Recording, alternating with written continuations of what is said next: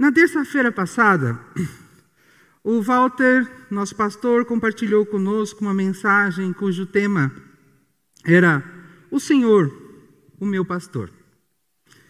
Nessa ocasião, ele trouxe uma tradução mais literal do Salmo 23, versículo 1. E essa tradução mais literal ficou desta forma: O Senhor, vírgula, o meu pastor, vírgula, não me faltará. Então, essa é uma versão próxima, mais próxima, digamos assim, dos originais. E a partir desta versão, nós aprendemos que o salmista, no caso Davi, ele não estava dizendo que Deus resolveria todos os seus problemas. Mas que ele estava dizendo o seguinte: que ele se satisfazia em Deus, independente das circunstâncias da vida que ele estava enfrentando. Porque Deus, que é o seu pastor, não lhe faltaria. Então, Davi estava satisfeito com o fato de Deus ser o seu pastor. Mas ele também estava satisfeito com os benefícios que existe em ter Deus como pastor. E nós aprendemos que, a exemplo de Davi, nós precisamos também estar satisfeito com o fato de Deus ser o nosso pastor. Como também nós precisamos aprender a nos satisfazer apenas com os benefícios contidos no fato de Deus ser o nosso pastor. E os benefícios que nós vimos na semana passada de ter Deus como pastor é, são ter a sua presença constante. Então, se eu tenho Deus como meu pastor, então eu posso contar com a presença dele de forma constante na minha vida. Segundo, ter o seu cuidado permanente. Então, se eu tenho Deus como pastor, então eu também posso desfrutar ou me beneficiar do cuidado permanente de Deus. E quando nós lemos cuidados permanentes, não significa que Deus vai resolver para nós todos os nossos problemas, como nós vimos na semana passada. Mas que Ele vai nos cuidar emocionalmente, espiritualmente e até mesmo materialmente, a fim de que nós tenhamos condições de cumprir o propósito que Ele estabeleceu para nós. E também um terceiro benefício de ter Deus como pastor, que nós vimos na semana passada, é receber suas instruções integralmente. Então, se eu tenho Deus como meu pastor, então eu recebo direto dele as instruções de que eu preciso, de modo que eu possa viver nesta terra de uma forma que o agrade e de uma maneira também que eu consiga cumprir os propósitos que ele estabeleceu para a minha vida. Só que,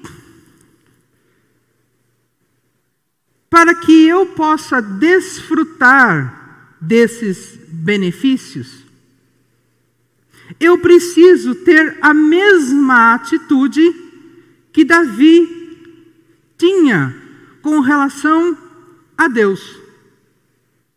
Porque o declarar dele de que Deus era o seu pastor não era algo apenas da boca para fora.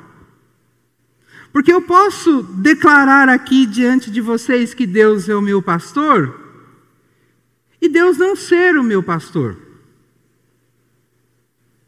Mas para Davi, no Salmo 23, ele não só declarava que Deus era pastor dele, mas de fato Deus era pastor dele. Por que de fato Deus era pastor dele? Porque ele se apresentava diante de Deus como ovelha. Então, se Deus de fato é o meu pastor, eu preciso me apresentar diante de Deus, então, como ovelha deste pastor. E para que eu me apresente como ovelha deste pastor, na semana passada nós aprendemos que é necessário reconhecer a sua incapacidade de perceber e se livrar do perigo. Eu preciso reconhecer que eu sou incapaz de perceber e se livrar do perigo. Também preciso reconhecer a minha incapacidade de encontrar a direção certa e um caminho seguro. E também preciso reconhecer a minha incapacidade de encontrar a provisão necessária. Porque a ovelha não consegue perceber o perigo. A ovelha, ela não consegue encontrar o caminho de volta. Muito menos trilhar um caminho que seja seguro. E a ovelha também não consegue encontrar pastagens e águas, águas calmas para beber. E por isso que ela necessita de um pastor porque o pastor vai protegê-la do perigo, o pastor vai indicar para ela a direção que ela precisa seguir, e o pastor vai indicar para ela então os locais de provisão. Então, para que eu me apresente diante, para que Deus seja de fato meu pastor, eu preciso me apresentar diante dele como ovelha, reconhecendo que eu sou incapaz então de perceber e me livrar do perigo, e por isso que eu preciso da sua proteção. Eu preciso reconhecer que eu não sou capaz de encontrar o caminho ou de trilhar a direção ou de trilhar um caminho seguro. E por isso eu preciso do caminho oferecido por este pastor. Eu também preciso reconhecer que eu não consigo encontrar a provisão de que eu preciso. E por isso eu preciso receber deste pastor a provisão. Então, em resumo, é isso que nós vimos na semana passada. Que eu ter Deus como meu pastor, eu tenho benefícios que é a sua presença constante, o seu cuidado permanente e as suas instruções integralmente.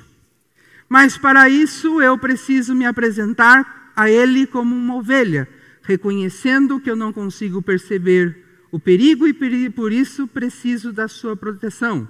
Reconhecer que eu não consigo encontrar a direção e um caminho seguro, por isso que eu preciso da direção e do caminho oferecido pelo meu pastor, reconhecer que eu não sou capaz de encontrar a provisão de que preciso, por isso que eu preciso do sustento que o meu pastor pode me oferecer.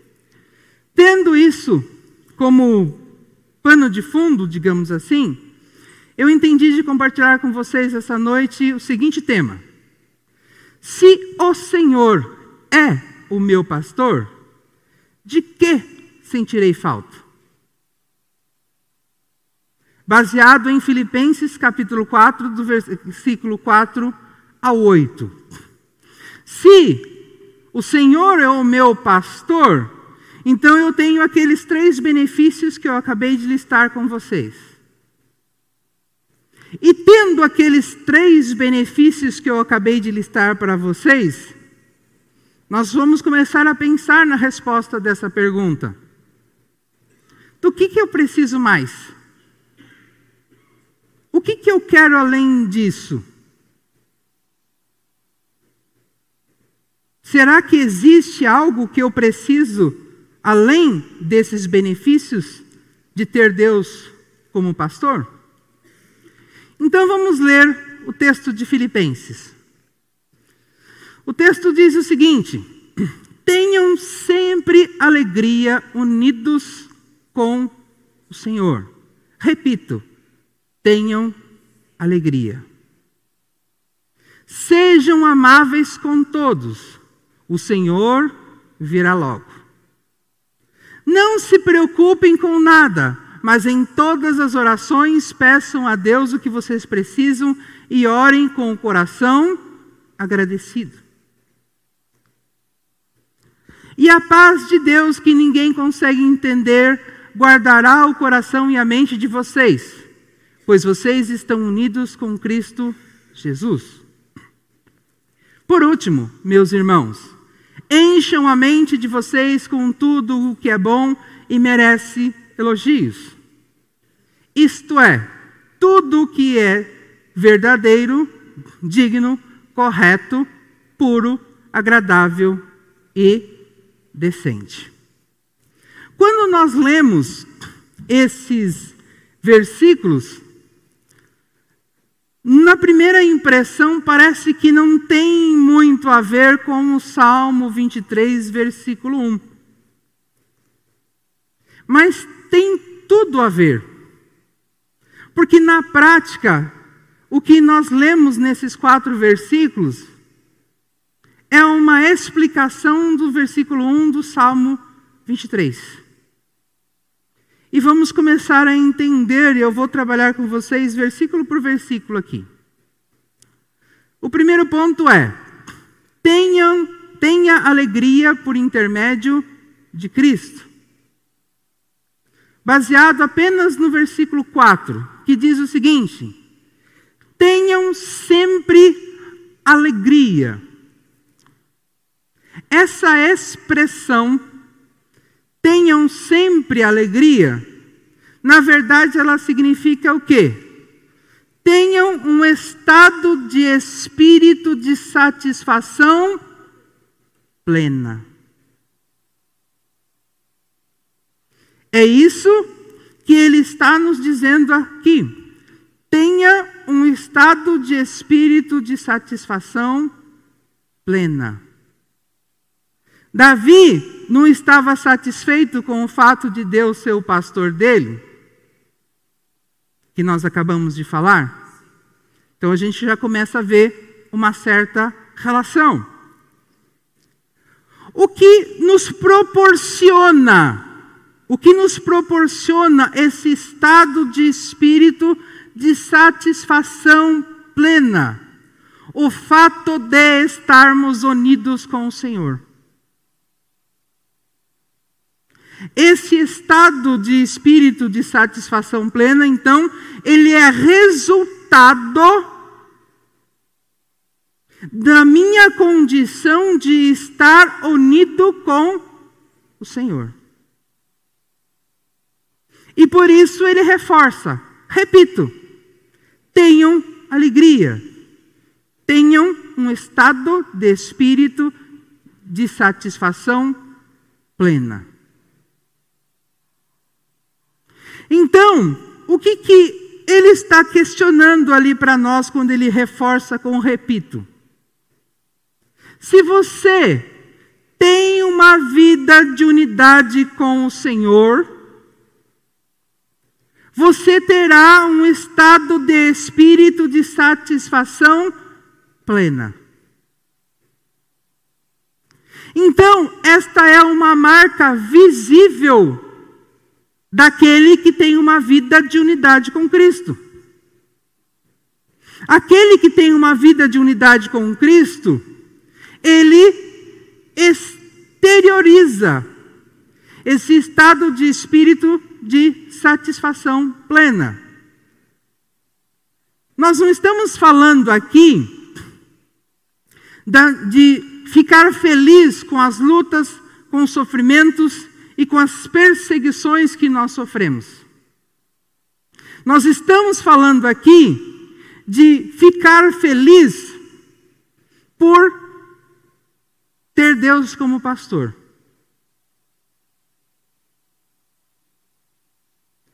Então, eu tenho que me satisfazer, me, me satisfazer com o fato apenas de Deus ser o meu pastor. As lutas, os sofrimentos, as perseguições virão? Virão. Mas eu tenho refúgio oferecido, proporcionado pelo meu pastor. E isso me satisfaz. Então,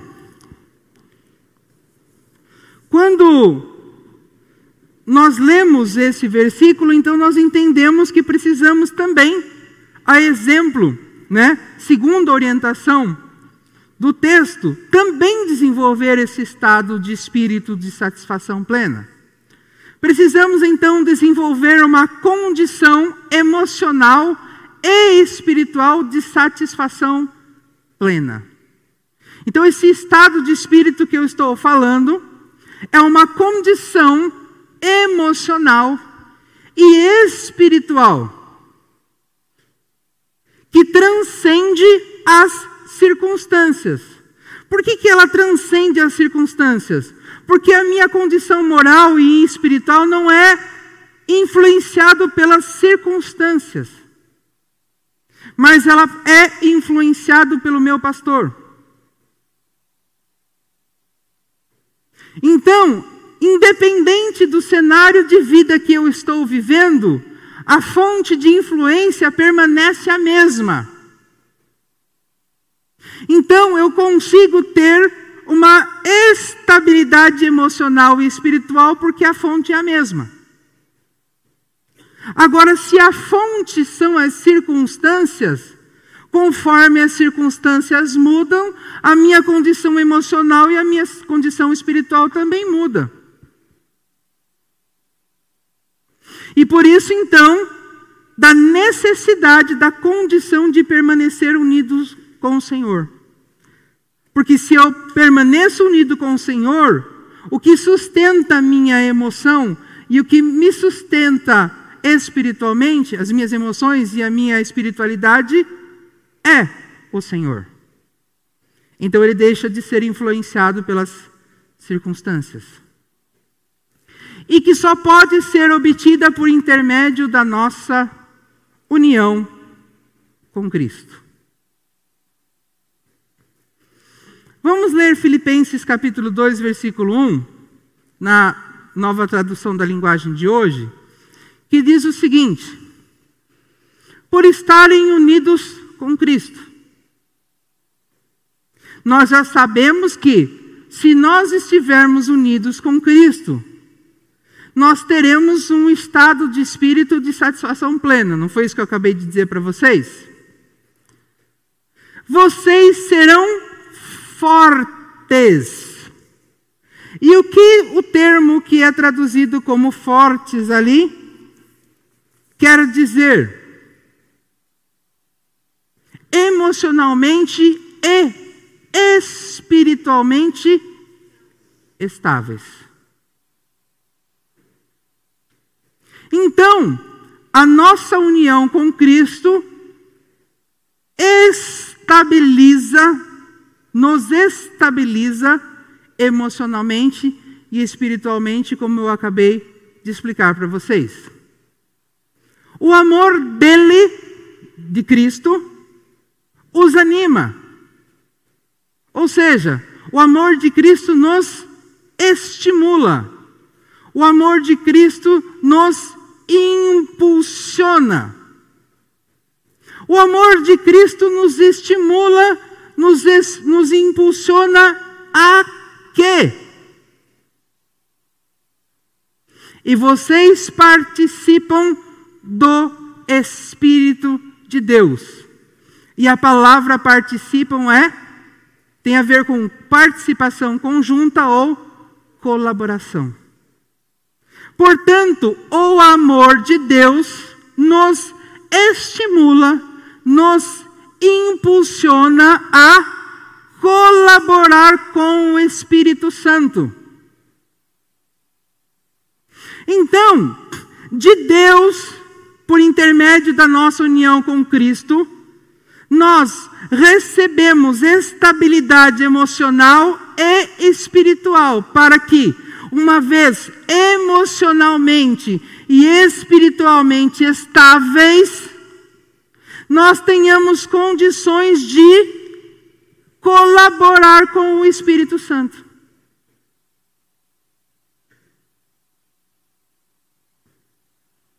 E também são bondosos e misericordiosos com os outros. Como que eu colaboro com o Espírito Santo? Oferecendo a bondade e a misericórdia de Deus aos outros.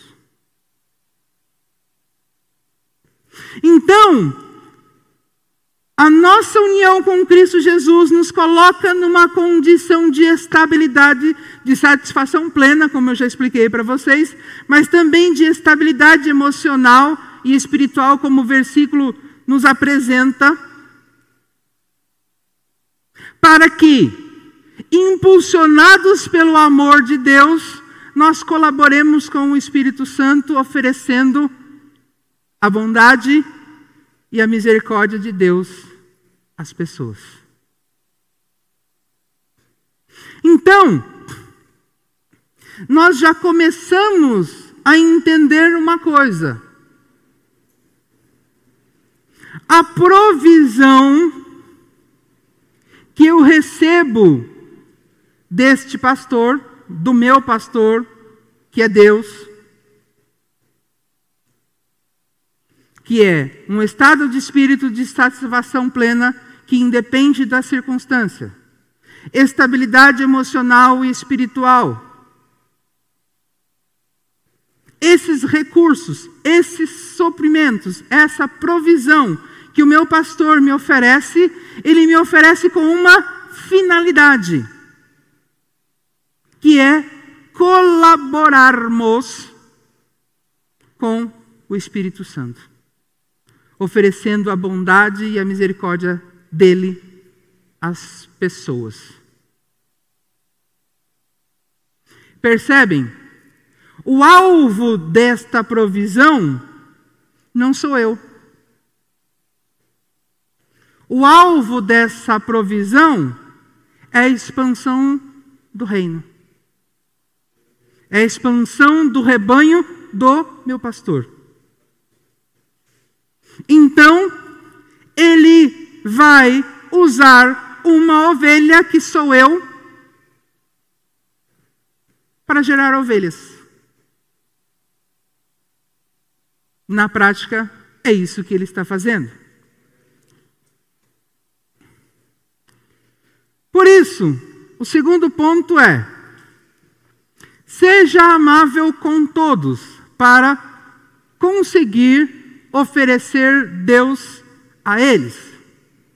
Então, nós já entendemos que nós vamos que Deus vai nos proporcionar por meio da união com Cristo aquela estabilidade emocional e espiritual, e por meio do seu amor, ele vai nos impulsionar então a colaborar com o Espírito Santo, oferecendo a sua bondade e a sua misericórdia. Veja o que o versículo 5 diz: Sejam amáveis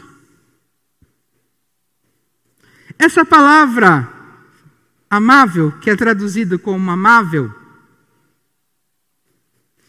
ele, a gente quando lê, a gente associa com algo, alguém afetuoso. Mas não é o caso, porque a palavra amável é uma derivação do amor. E do amor que nós falamos é serviço. Então, o que, que ele está dizendo? Tenham o desejo de servir a todos. Ele não está dizendo seja afetuoso com todos. Ele está dizendo tenha o desejo, tenha a disposição para servir a todos. E eu já entendi qual é o serviço que ele quer de mim: oferecer a minha a bondade e a misericórdia de Deus. Agora, quando eu estava estudando esse versículo, o que mais me chamou a atenção é a segunda parte dele, que na linguagem de hoje é traduzida como o Senhor virá logo. Mas na João Ferreira de Almeida e na nova versão internacional aparece o Senhor está perto. Mas, independente da tradução, ela dá a ideia que ele está falando da volta de Cristo. Mas ele não está falando da volta de Cristo. Quando eh, nós olhamos para os originais, ele usa um termo que a tradução literal seria, né? Ele está com alguém. Ou ele tomou este alguém nos braços. Era uma expressão que o judeu usava para dizer que uma pessoa estava abençoada. Então, quando nós olhamos para esta definição a partir do original, então, nós entendemos que ele está querendo dizer o seguinte: que o Senhor está com aquele que tem a disposição de servir a todos. Ou podemos dizer também: o Senhor toma em seus braços aquele que tem a disposição de servir a todos. Então ele está falando o seguinte: olha, tenha disposição de servir o próximo, que você achará o favor de Deus na sua vida. Em resumo, é isso que ele está querendo nos dizer. Então, se eu tenho a disposição de servir o próximo, oferecendo a bondade e a misericórdia de Deus, que o versículo 4 nos apresentou, então nós temos o favor de Deus sobre nós. Vejamos o que Efésios capítulo 2, versículo 10 diz: Pois foi Deus quem nos fez o que somos agora. E o que somos agora?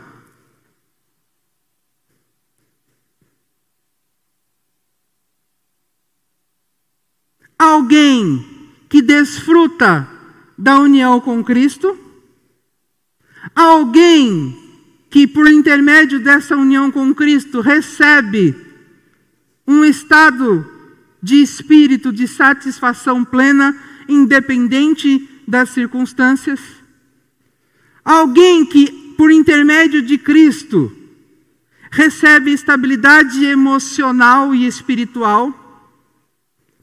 E alguém que, por intermédio de Cristo, é impulsionado pelo amor de Deus a colaborar com o Espírito Santo. Esse sou eu agora. Esse é você agora. Em nossa união com Cristo. E aí ele diz: ele nos criou para que fizéssemos as boas obras que Ele já havia preparado para nós. Que boas obras que nós estamos falando? Aquela que nós já lemos há pouco.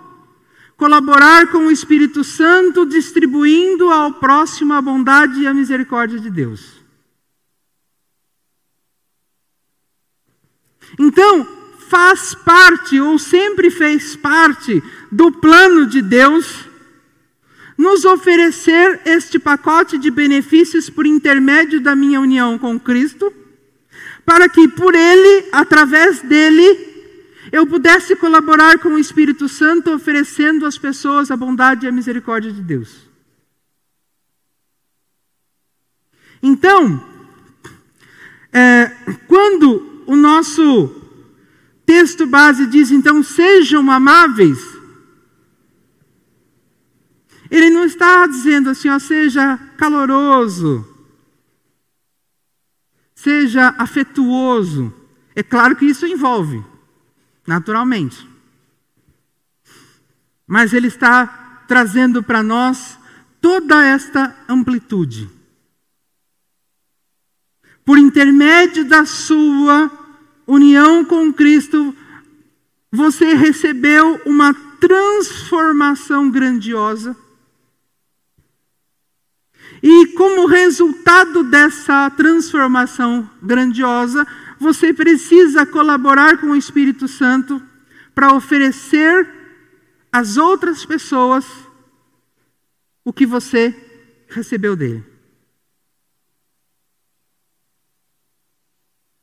Porque Deus é contigo, na parte final do versículo.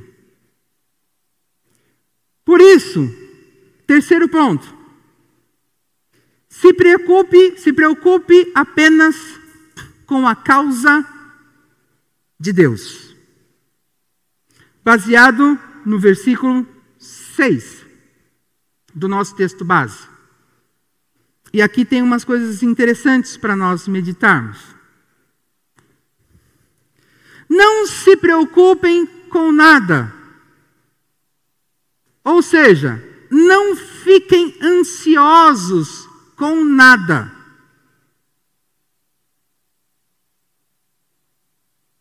Só que esse nada, a palavra ali, que é traduzida como nada, não é nada no sentido de nada mesmo, mas é nada no sentido de coisa sem valor.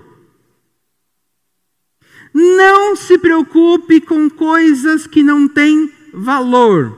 Não fique ansioso com coisas que não possuem valor. E para o critério de Deus, o que, que ele entende como algo sem valor? Coisa material e terrena. Porque para ele, o, o ato de eu distribuir às pessoas a sua bondade e a sua misericórdia é algo que tem valor. Mas coisa material e terrena é algo que não tem valor para o contexto que nós estamos estudando aqui. Então, ele está dizendo assim, ó, não se preocupe, não fique ansioso com coisa que não possui valor. Mas em todas as orações, peçam a Deus o que vocês precisam. E aqui é um ponto muito importante.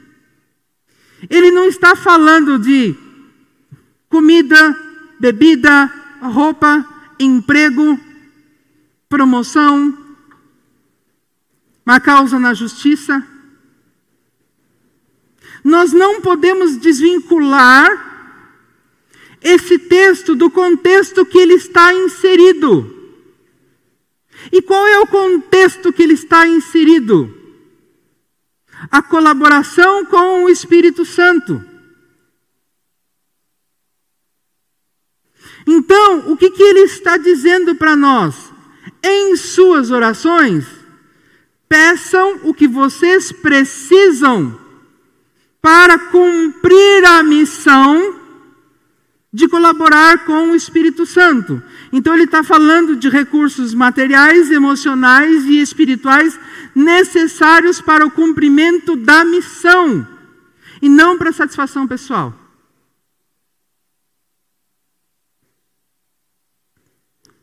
E orem sempre com o coração agradecido, isto é, na convicção de ser atendido. Porque tudo aquilo que eu peço, com a finalidade de cumprir a missão que Deus me deu, Ele atende.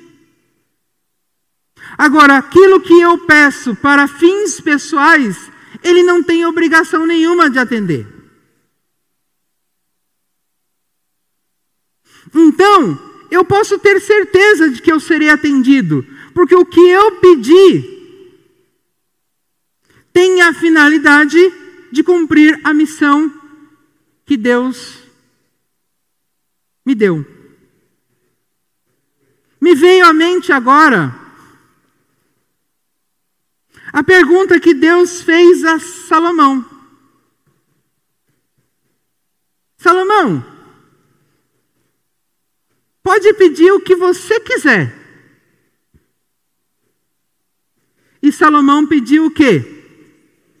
Sabedoria. Mas ele pediu sabedoria com uma finalidade. Qual era a finalidade? Cumprir a missão que Deus estava dando para ele como rei. E Deus ficou tão feliz com o fato dele ter o desejo de se equipar para cumprir a missão que Deus tinha dado a ele, que deu a ele até mesmo o que ele não pediu. Né? Se foi boa coisa ou não, aí já é outro critério, porque nós sabemos que ele se esbaldou a partir daí. Mas o fato é que isso agradou a Deus e Deus deu. Então, guardando as devidas proporções, nesse texto que nós estamos lendo aqui, nós estamos respondendo para Deus o seguinte, em nossas orações, dizendo para Ele o que nós precisamos de recurso moral, emocional e espiritual e material dele para cumprir o propósito que Ele colocou em nossas mãos. Se nós fizermos isso, nós podemos ter total convicção de que Ele nos atenderá. E por isso nós já podemos orar com ações de graça, porque é certo que Ele atenderá. Então, vamos ler um texto para reforçar isso. Mateus capítulo 5, versículos 6 e 7 que é um texto bastante conhecido, ele faz parte das bem-aventuranças. Que começa assim, no versículo 6: Felizes, isto é, abençoado ou bem-aventurado, as pessoas que têm fome e sede de fazer a vontade de Deus. Que tem o quê? Sede vontade de Deus. Então, ele está dizendo que uma pessoa é feliz, uma pessoa é abençoada, se ela tem a disposição de fazer a vontade de Deus. Pois ele as deixará completamente satisfeita. Significa que se a minha fome, a minha sede é de fazer a vontade de Deus, Ele vai me dar todas as condições para eu saciar a minha fome, a minha sede. Ou seja, fazer a vontade dele. Já o versículo 7 diz o seguinte: Felizes as pessoas que têm misericórdia dos outros Lembra que eu tenho que distribuir a bondade e a misericórdia de Deus? Pois Deus terá misericórdia delas.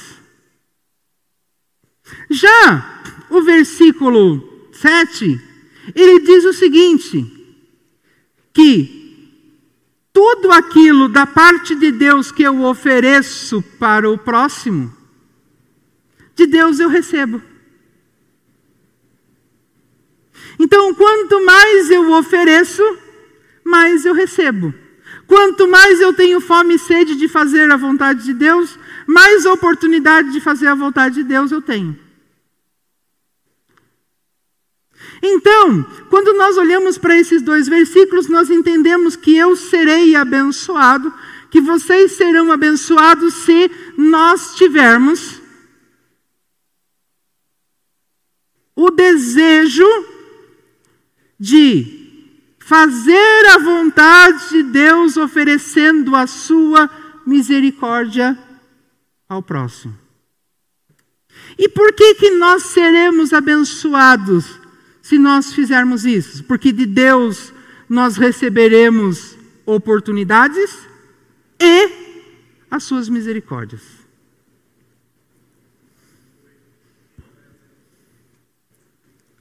O Senhor chama de abençoada a pessoa que tem apetite por cumprir a vontade de Deus, que eu acabei de falar para vocês. Oferecendo as suas misericórdias às pessoas, pelo fato de que Deus dará toda a condição para que ela sacie o seu apetite. A propósito, se nós linkarmos ao versículo base que nós lemos, de pedir em nossas orações e agradecer na certeza de que seremos, receberemos, é esse ciclo aí de Mateus 5, versículo 6. Eu tenho o desejo de fazer a vontade de Deus e Deus atende o meu desejo de fazer a vontade dele. Como também receberá dele o mesmo que tem que está oferecendo às pessoas, ou seja, as suas misericórdias. Quanto mais eu quero oferecer, mais de Deus eu recebo. Quanto mais de Deus eu recebo, mais eu quero oferecer.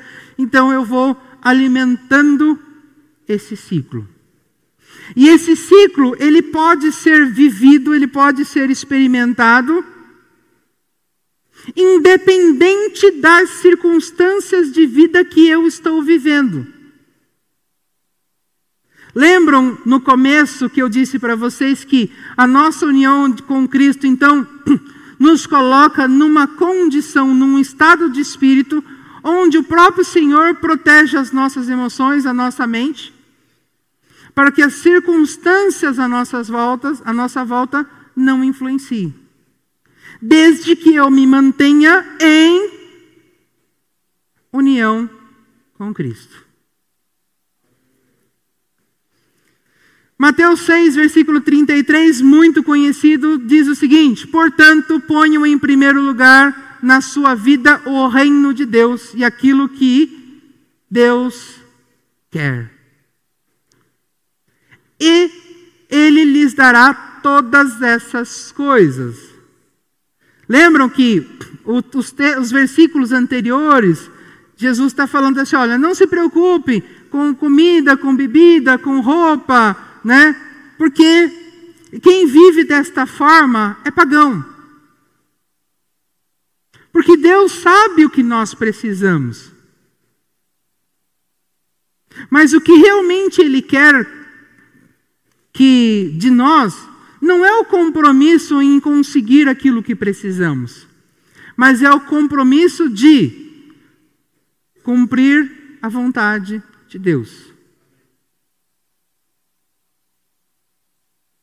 Porque enquanto eu estiver cumprindo a vontade de Deus, eu, Ele cuidará das nossas necessidades. E aí eu posso vincular aos, aos versículos que nós já lemos. Aquele que tem fome e sede de fazer a vontade de Deus é a primeira parte. Aquele que oferece a misericórdia aos outros, de Deus recebe misericórdia, que é a segunda parte. Enquanto eu estiver fome e sede de fazer a vontade de Deus, oferecendo as misericórdias de Deus ao próximo, a misericórdia de Deus sobre nós lhe dará as coisas, nos dará as coisas de que precisamos. Então, em nossas petições, lá no nosso texto básico, quando ele fala em nossas orações devemos pedir a Deus tudo o que precisamos, ele não está falando no contexto de necessidades pessoais. Ele está falando no contexto de recursos para cumprir a vontade de Deus. Porque se eu estiver cumprindo a vontade de Deus, próprio, na própria fala do nosso Senhor Jesus Cristo, ele diz o seguinte: fique tranquilo, fique calmo, eu cuido, não é você. Acalma a sua alma, apacenta-se. Quarto, permaneça unido com Cristo e desfrute da paz de Deus. Então, nós já viemos falando nos três pontos anteriores dos benefícios, então, de nos mantermos em unidade com Cristo, de nos satisfazermos plenamente com o nosso pastor. E um próximo é a sua paz. No versículo 7 do nosso texto base diz o seguinte: E a paz de Deus. O termo que é traduzido como paz é harmonia, significa harmonia, concordância ou aliança. Então, o que, que ele está dizendo? E a harmonia com Deus ou a concordância com Deus, ou a aliança com Deus, que ninguém consegue entender. Por que, que ninguém consegue entender? Porque é uma relação que foge, que é fora dos padrões da lógica humana.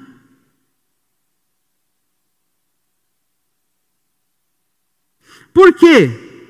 Porque nós estamos falando de um estado de espírito que não é influenciado pelas circunstâncias terrenas.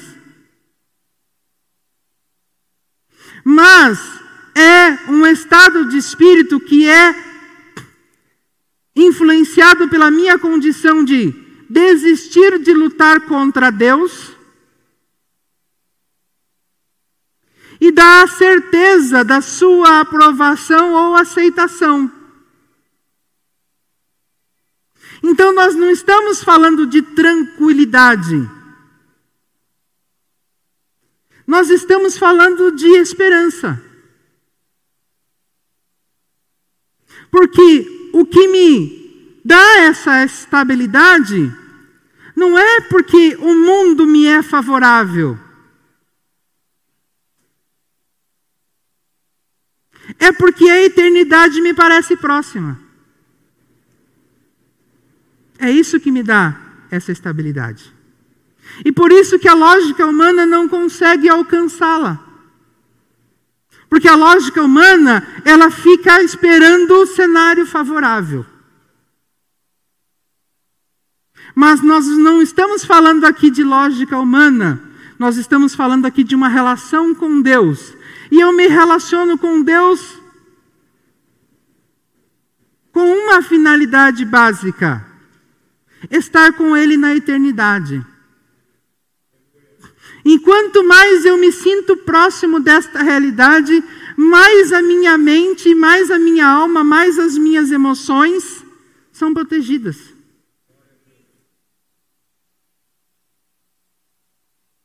Não é porque eu tenho todas as contas pagas, porque eu estou empregado, porque eu não tenho inimigo, porque eu tenho casa própria, carro bom, que vai proporcionar isso. Porque não vai. Muito pelo contrário, vai dar um medo danado de ser assaltado, né? E por aí vai. Guardará, ou seja, manterá sob controle, ou seja, um estado de temperança o coração e a mente de vocês.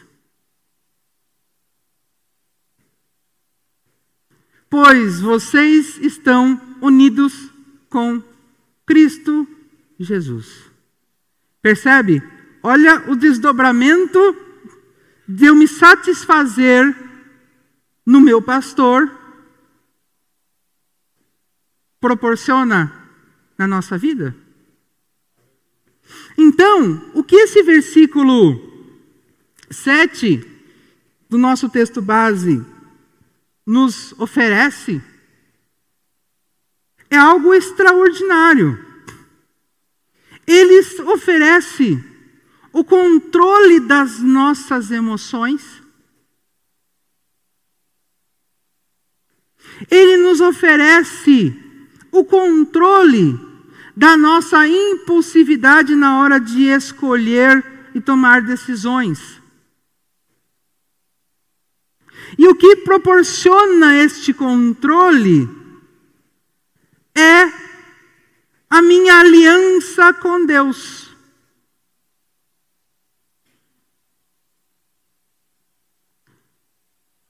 Que ela é feita e mantida enquanto eu estiver num estado de união com Cristo Jesus. Então não está baseado em bem-estar, está baseado na esperança da eternidade.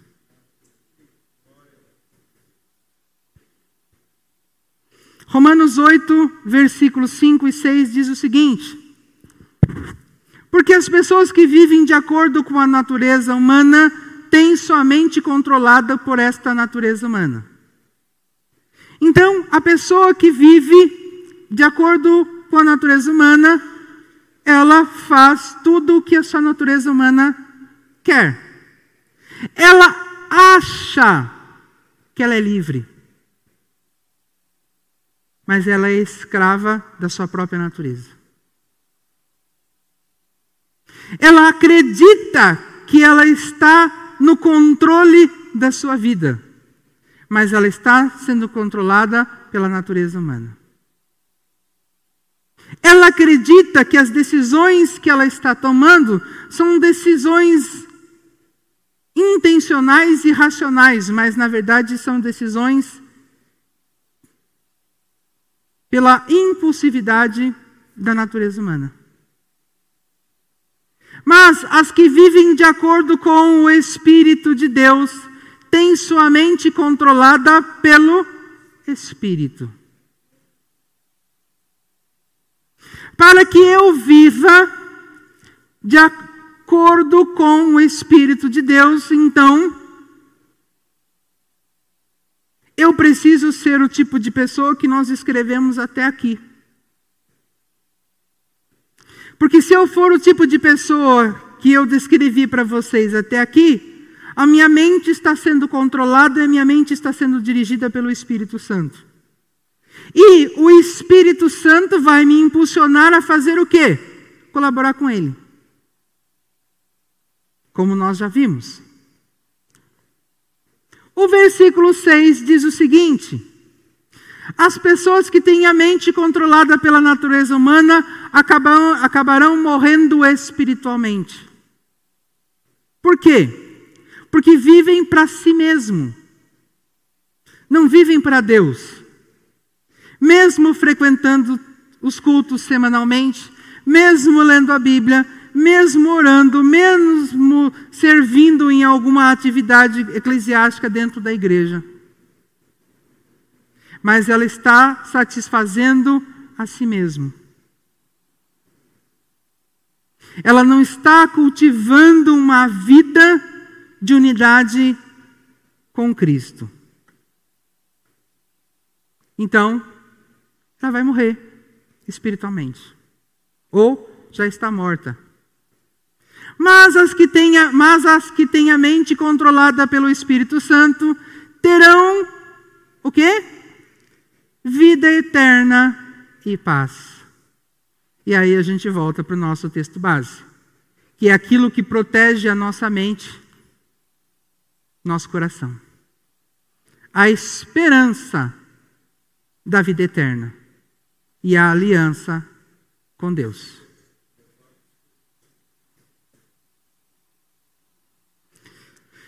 Por fim, não menos importante,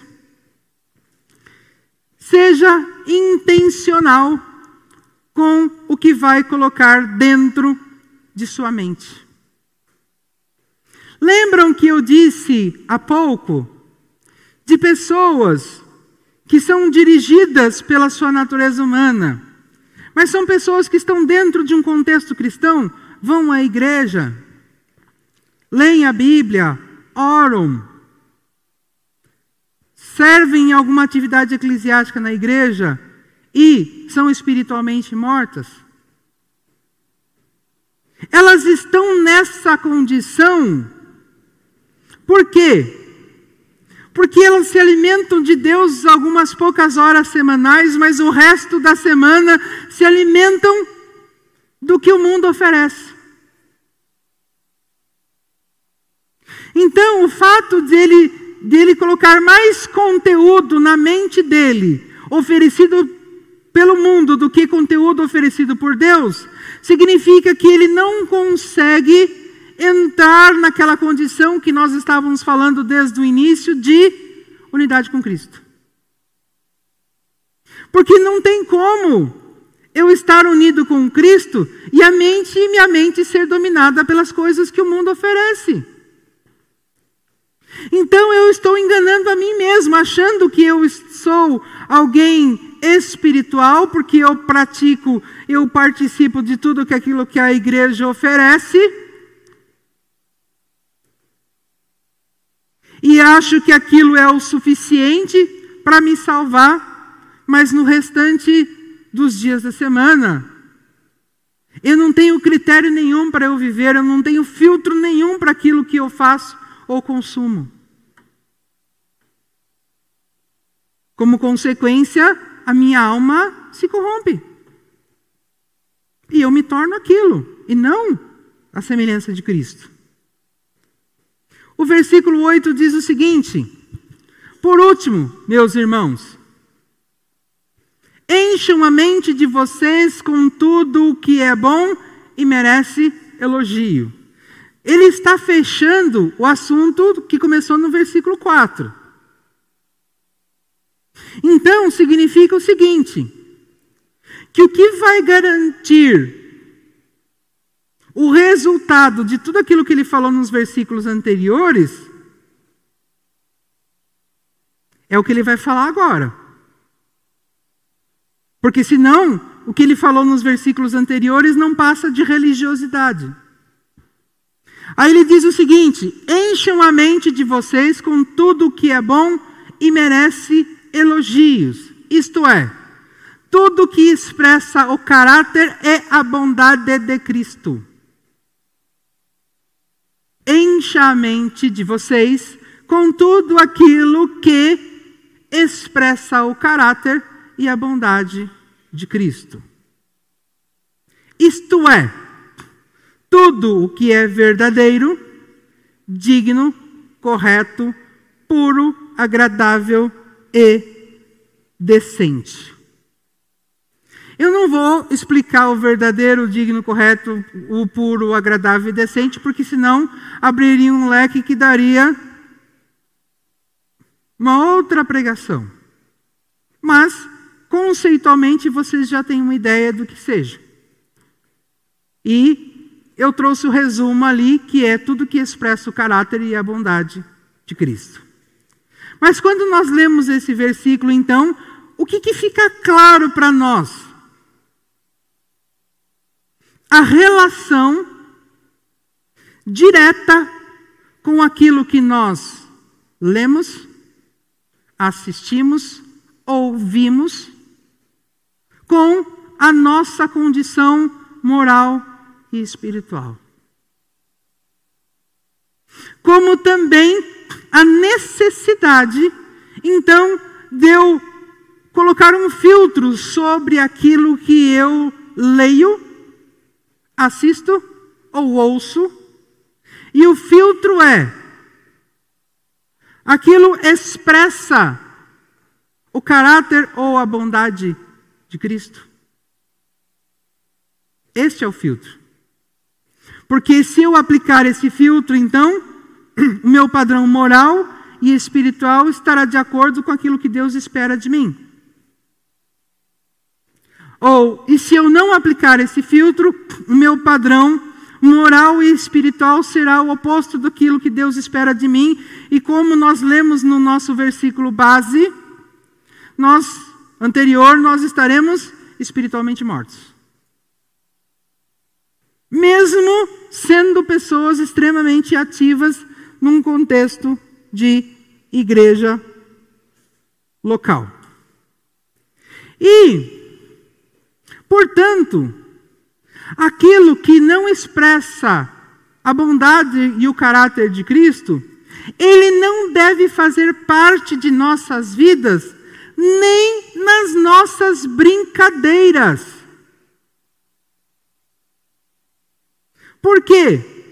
Porque se nós exteriorizamos algo, mesmo que seja em formato de brincadeira, é porque esse algo está aqui.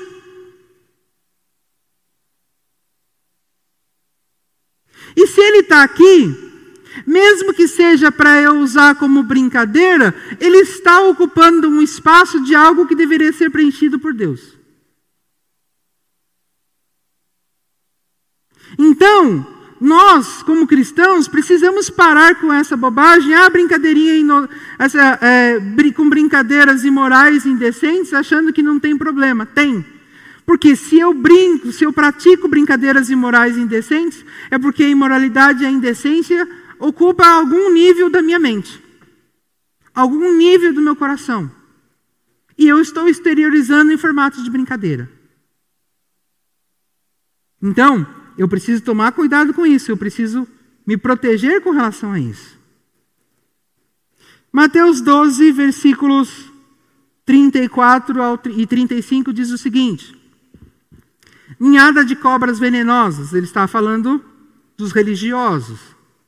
Como é que vocês podem dizer coisas boas se são maus? Jesus está falando para eles, para os religiosos. Ele não está falando para as pessoas comuns. Ele está falando para as pessoas religiosas. Não é possível sair nada de bom de vocês aí. Porque vocês são professores da lei, mas são maus. Pois a boca fala do que o coração está cheio. Lembra que eu acabei de falar que nem em brincadeira? Se sai da minha boca, mesmo que em brincadeira, porque está lá no coração. Está instalado em alguma área lá. Está ocupando um espaço que deveria ter sido preenchido por Deus. A pessoa boa, ou seja, a pessoa que vive em conformidade com o modelo de Cristo, tira o bem, ou seja, tira algo de útil aos propósitos divinos do seu depósito de coisas boas. Somente. E as pessoas más tiram o mal de seu depósito de coisas más.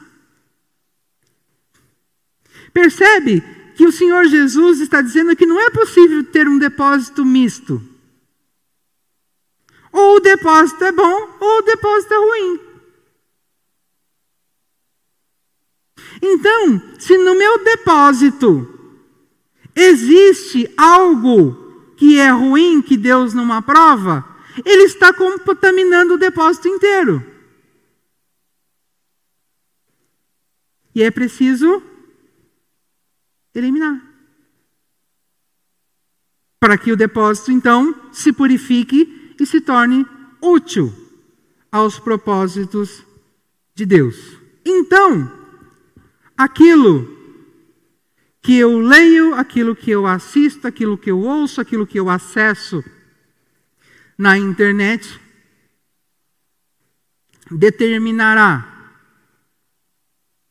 a qualidade dos meus pensamentos, determinará a qualidade das minhas escolhas e ações, e revelará quem de fato eu sou. Porque Como nós vimos, não existe depósito misto. Ou ele é um depósito bom, ou ele é um depósito ruim. Vai depender de quem eu estou deixando alimentar esse depósito. Se é a minha natureza humana ou se é o meu pastor por intermédio da minha união com Cristo. Portanto, precisamos ter Deus como nosso pastor e nos apresentarmos a Ele como ovelhas. Então, nós já vimos que não adianta eu verbalizar que Deus é meu pastor, se eu não me apresentar a Ele como ovelha. Porque declaração verbal para Deus não vale nada. O que vale é a minha disposição, é a minha ação com relação a isso. E aí eu disse para vocês que a forma de eu me apresentar como ovelha é reconhecer que eu sou incapaz de perceber o perigo e de me livrar dele. E por isso eu preciso da segurança oferecida pelo meu pastor. Eu preciso reconhecer a minha incapacidade de, de, de, de identificar o caminho, a direção que eu devo trilhar e identificar que caminho é seguro ou não para eu trilhar. E por isso eu preciso que o meu pastor, então, aponte o caminho que eu devo trilhar. E eu disse também que nós temos que nos apresentar diante de Deus, então, reconhecendo que somos incapazes de encontrar a provisão de que precisamos. E por isso precisamos da provisão oferecida pelo pastor. A fim de que tenhamos um estado de espírito de satisfação plena, que é aquela condição que Cristo nos proporciona por meio da nossa união com Ele, que as circunstâncias externas não interferem na minha condição emocional e espiritual.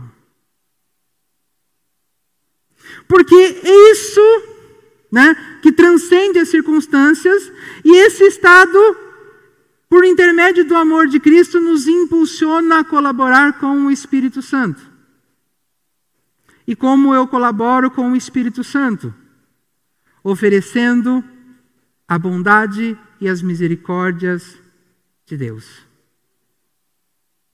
Mas para que isso seja possível, eu tenho que tomar aqueles cuidados que acabamos de falar de colocar o filtro sobre tudo aquilo que nós consumimos, que é se aquilo revela ou não a bondade e o caráter de Cristo. E, dito tudo isso, qual seria a resposta então da pergunta que foi aberta no título? Se o Senhor é, é o meu pastor, de que eu sentirei falta? Isso é algo para vocês responderem para vocês mesmos, a partir de tudo que nós dissemos. E que Deus nos abençoe.